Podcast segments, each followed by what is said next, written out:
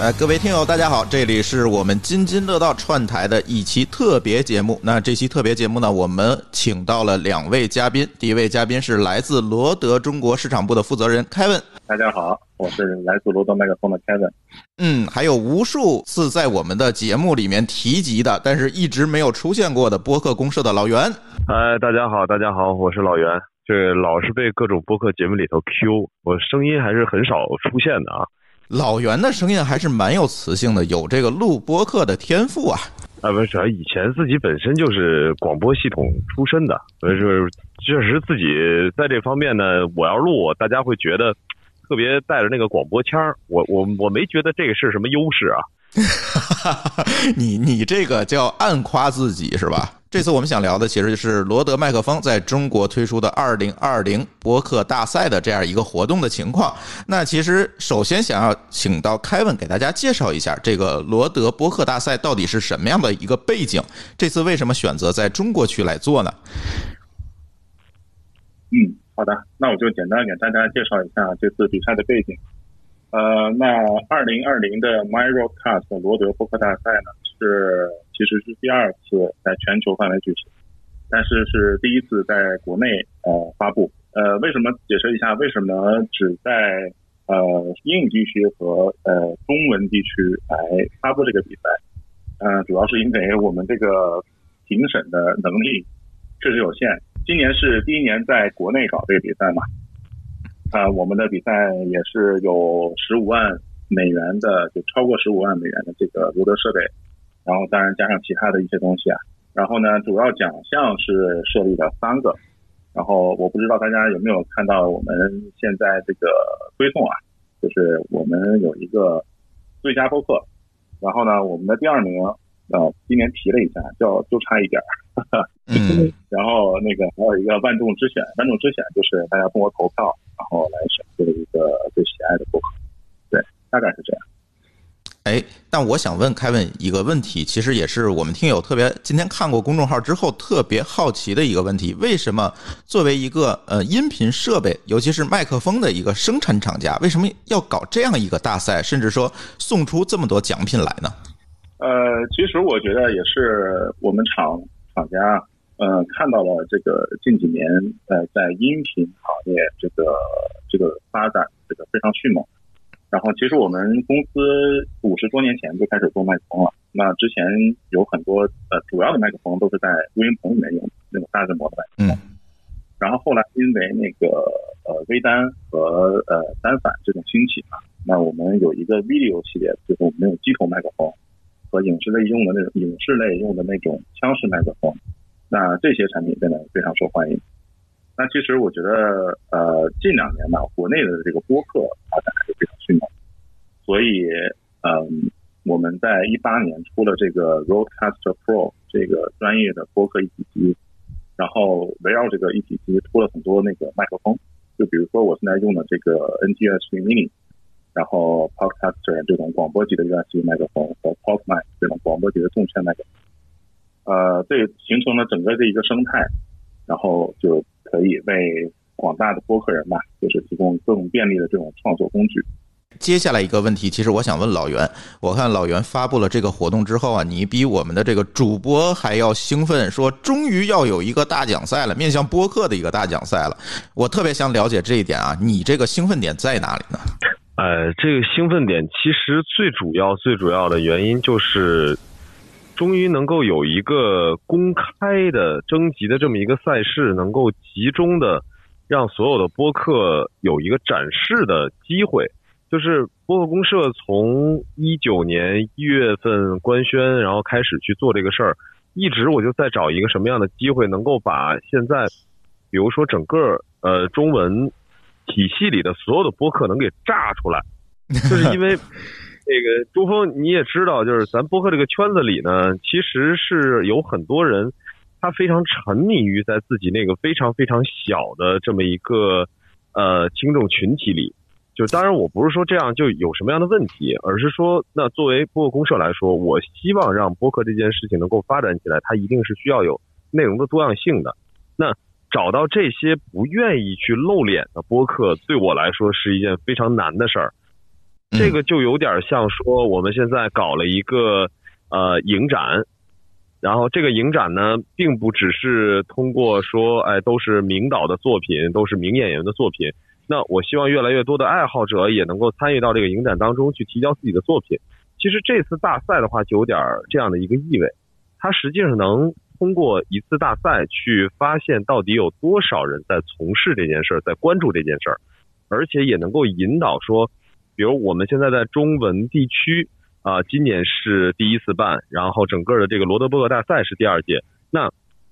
马上可能明年别人就会想说，哎。去年你看罗德办了这个大赛，播客这个事情，哎，我知道，我最起码我可以有一个渠道去了解一下，去年大家提交的作品是什么哦？原来这样的东西是播客。就这是一个非常非常非常好的渠道。对，其实老袁在跟在这个事情里面跟我聊了很多很多次，就是希望通过这次的一个活动，把我们的中文的播客，尤其是中文播客里面的优质的主播内容都发掘起来，通过播客公社来给大家来做更多的事情。所以老袁，你也可以给大家介绍一下，现在播客公社是怎样一个情况？呃，很多人不了解啊，这个不。播客公社到底是什么？它是一个 MCN 呢，还是说是一个主播的工会呀，还是一个什么样的东西？那播客公社又为这些主播现在准备了哪些事情在做呢？啊，对我真是非常非常难得能在一个节目里面去说这件事儿。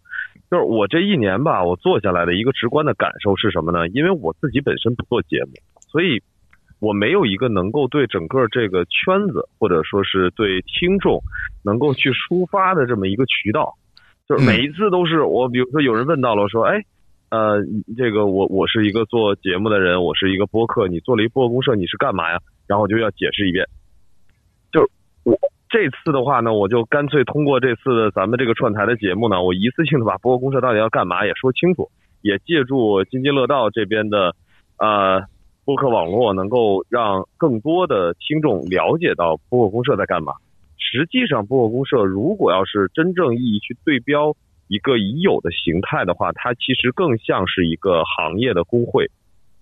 它其实是引导一个行业的规范和让一个行业能够逐渐的形成它的一个呃，在各方博弈当中，然后能够有一方去征求呃自己的利益的这么一个机构。所以，其实你说是不是 MCN？未来的话呢，其实我还是倾向于说它能有承担 MCN 机构的这种功能，而且国内目前对 MCN 这个事儿，我觉得这就是可能会稍微展开一点说了，就是对 MCN 其实是是有一点点被滥用，就是国内更多的一提到 MCN，可能大家脑海当中形成的一个印象会变成是说啊直播工会啊，或者是。就是到处无底线的去签约的这这种很不专业的一些啊所谓的这个机构啊，专门孵化网红或者签约的机构，但实际上 MCN 这件事情它是需要很专业的一套运营的手段的，你需要跟平台去打通，你需要有更好的一个流量包装的渠道，同时你有流量的情况下，你还能够提供给品牌方广告主一个非常完整的数据报表。然后让他能够在你现有的这套呃数据体系里面去做广告的投放，同时也能够做监测。但是国内大部分的 MCN 其实根本没有做这件事儿，就是简单粗暴的我签了人，然后卖出去。呃，甚至于说签完了以后我完全不管，然后还会引发最近的看到的网上热议的一些负面的东西。所以，我我如果现在问我说说播客公社是不是一个 MCN，那。你如果理解或者说希望播客公社是做 MCN 的事儿，那我就告诉你是。如果你对 MCN 是有一个什么样的呃误解或者说理解上面就是觉得我们是在包装网红，然后想到的就是比较负面的一些东西的话，那你就理解我们是一个行业工会。这个我觉得就是一个公社的一个呃基本的一个想法吧，或者说是我自己对它做的一个小的定义。那实际上，我们从去年开始，每个月都在做广告的投放，都在做这种数据的测试和监测。那我们实际这一年来跟国内主流的所有的音频平台，包括是一些泛用型的客户端，都建立了联系，都已经在开始推进怎么能让大家的节目，或者说怎么样能够有一个跟平台的一个合作的机制，能让更多的节目被发现，然后同时。这些流量上面是有一定基础，并且内容做的也足够优质的节目，能够像其他的一些自媒体媒介一样去实现它的一个商业价值。这个是我们一直在。做的一件事儿，老袁在做的事情，我觉得正好是通过我们这次罗德的播客大赛，能够有一个契机，能够通过这个契机，跟更多更多的这种播客的主播、作者，甚至说是一些内容需求方来建立必要的联系。那我想问凯文一个问题，呃，你是怎么来看，或者是从罗德麦克风这边？怎么来看中国这个播客市场的？因为，呃，确实跟海外，特别是跟北美相比，中国的这个播客市场还不是这么大。那你怎么看未来中国播客市场的一个发展呢？我觉得这个事情，我前期跟老袁做了很多次的沟通。那我们沟通的结果就是，其实播客圈的中国的播客潜力其实是非常非常大的。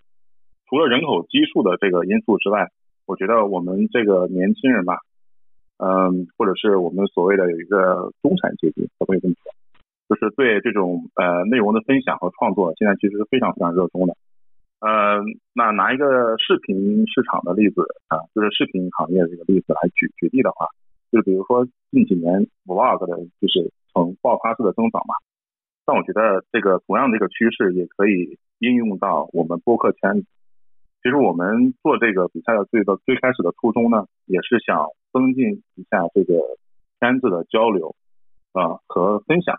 就比如说，不管你是一个初学者，或者是一个专业的做播客的人，我都希望，就是作为厂商的角度讲，我们都希望你能借这次大赛大赛的机会，嗯，来发声，来创作自己的内容。呃，无论你是想做什么样的内容都行的。我们这次比赛是不限制。嗯，我觉得这样对这个增进这个行业的发展和大家的分享其实是非常有帮助的。然后再说一个，就是，呃，就是前期跟老袁做了好多次的沟通嘛，我我觉得，呃，老袁和他的自己的这个播客公司啊，我觉得是一个非常专业，然后非常有效率的这么一个组织。因为我不管他的他的定位是不是呃把自己定位成 MCN，但我觉得他这个对接效率啊，就是非常非常高效。然后经常我们半夜是这个直接打电话给老袁，就是半夜十一二点这样。然后就解决各种问题，老袁就是一话就是一律的电话都随时可以找到他，所以我觉得我非常非常的感谢老袁，作为这次的这个比赛的呃这个战略合作伙伴，帮了我帮了我们很多很多的事情。对啊，应该的，应该的啊。这个毕竟承办还是收钱了嘛，对吧？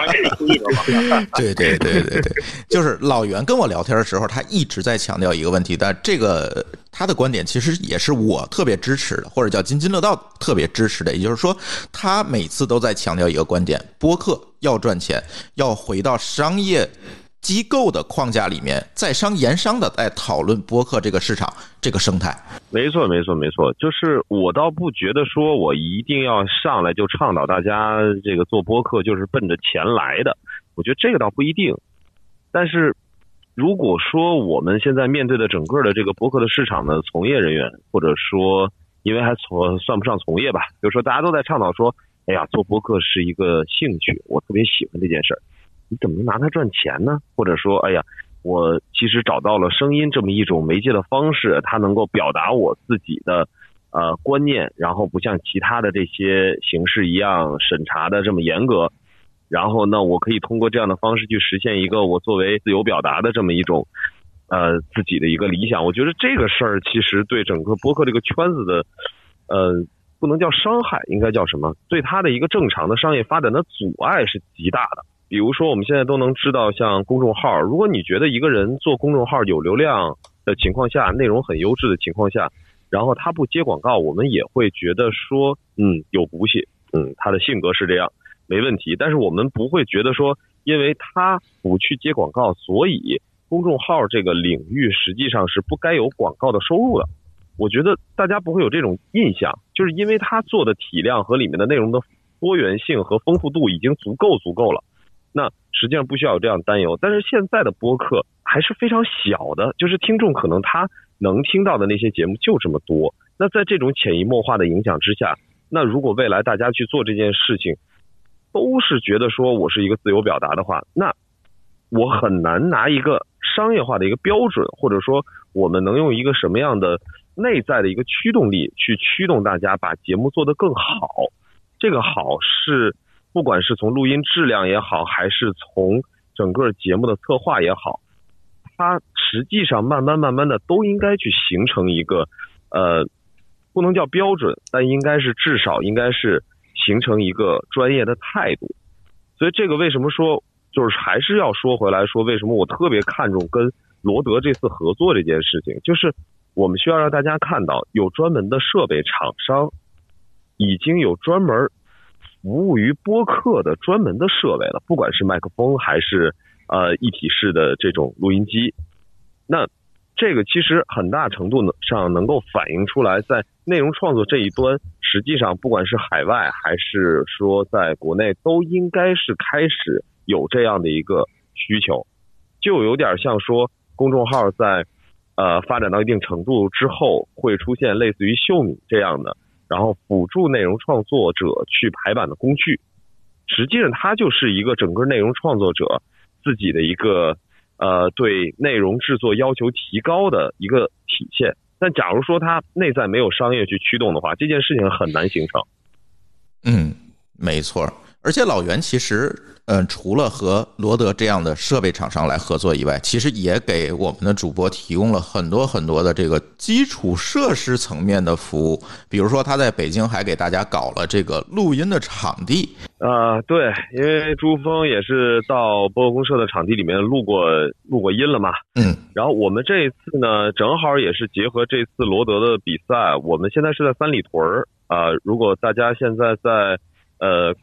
各种导航上面可以去搜索到的一个地方叫啊 Red Dog，就是红狗，英文红狗的这个酒吧。然后这个酒吧的每天的下午两点到六点这个时段是呃只开放给播客的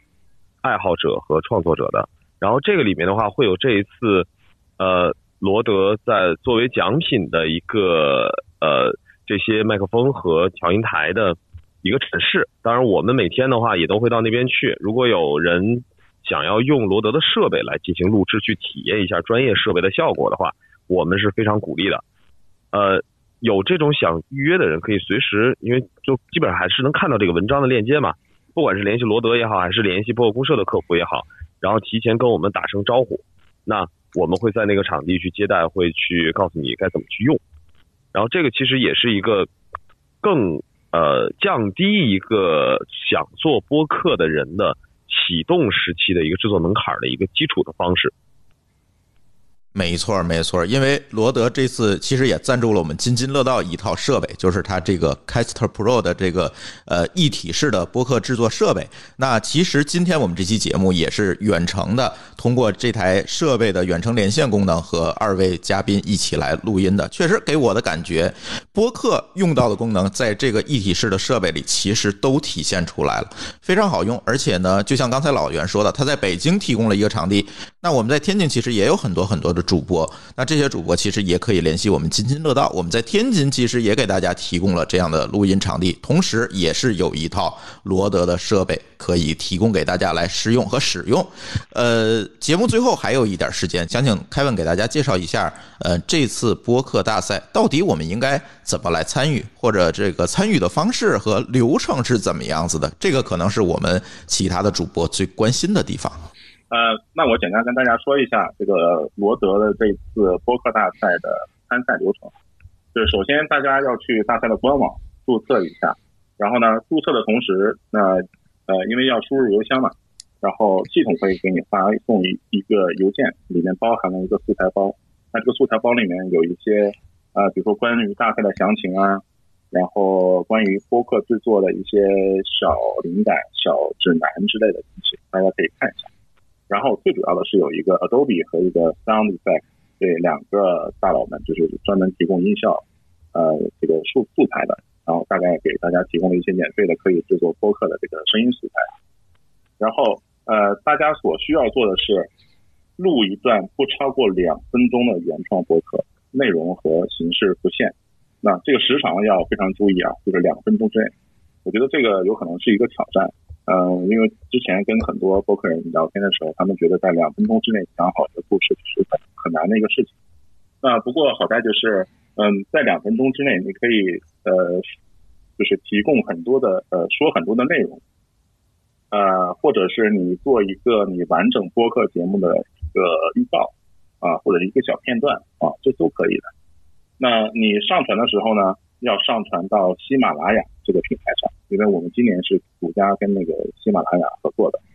你你需要以立体声的 MP3 或者是 MAV 的这个格式格式。呃，来上传这个文件到喜马拉雅的平喜马拉雅的平台，然后再返回到我们的官网上，然后来呃上传这个 HTML 的一个连接。那具体的这些步骤呢，其实我说的很多了，在微信上或者是微博上搜索罗德 Road，呃，我们都有文章在具体跟你讲，就是指导大家来上传。然后我们还有一些客服人员，我们二维码都在我们的文章下面有二维码的。大家可以扫一下，有任何问题其实都可以去跟我们的客服。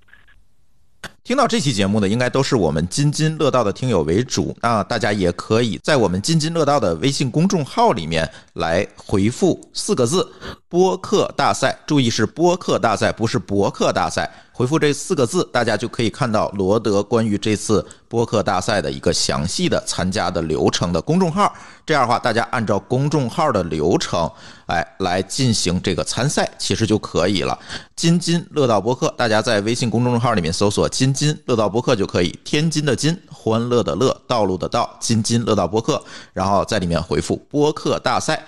四个字。哎，就可以看到这个参赛流程了。节目最后，其实我想让凯文来介绍一下，我相信大家更关心的一个内容，就是这次我们都有什么奖品啊？我们说这一次的大赛的呃总奖品，那价值超过了十五万美元。那这个十五万美元是怎么来的？那首先我们有一个参与奖，这个参与奖今年我们定的是呃送一个罗德的这个周边啊，这个周边是什么呢？我们现在还不能说，但这个。呃，罗德其实是，其实罗德很长的时间都被大家误以为是一个服装厂，对我们做的周边其实是非常受欢迎的。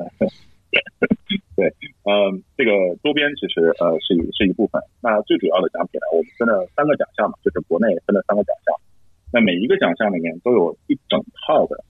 呃这个播客录制的设备，就是从我们现在在用的这个 Rodecaster Pro 专业的呃播客平台。嗯，到麦克风，然后再到一些声学的套件，然后再到 Adobe 啊、Sound Effect 这些后期的软件方面的东西，其实我们都有的。所以只只要是你赢得了这次大赛的话，任何任意一个奖项，就是以后的播客的设备都不用愁了。听出来了，其实我今天。仔细的算了一笔账，你这个十五万美元的奖品，如果都换成这个 Caster Pro 这个设备的话，能换回来二百多个设备。对对对对，不可能只是有二百多个吧？对，所以我们其他的奖项都在都在往上，这个这个价值。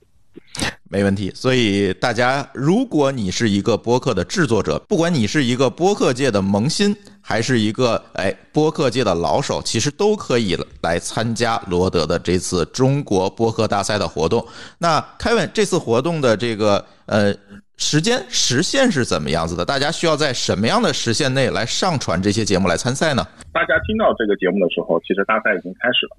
啊，因为这是在我们录节目之前大概三个小时上线的，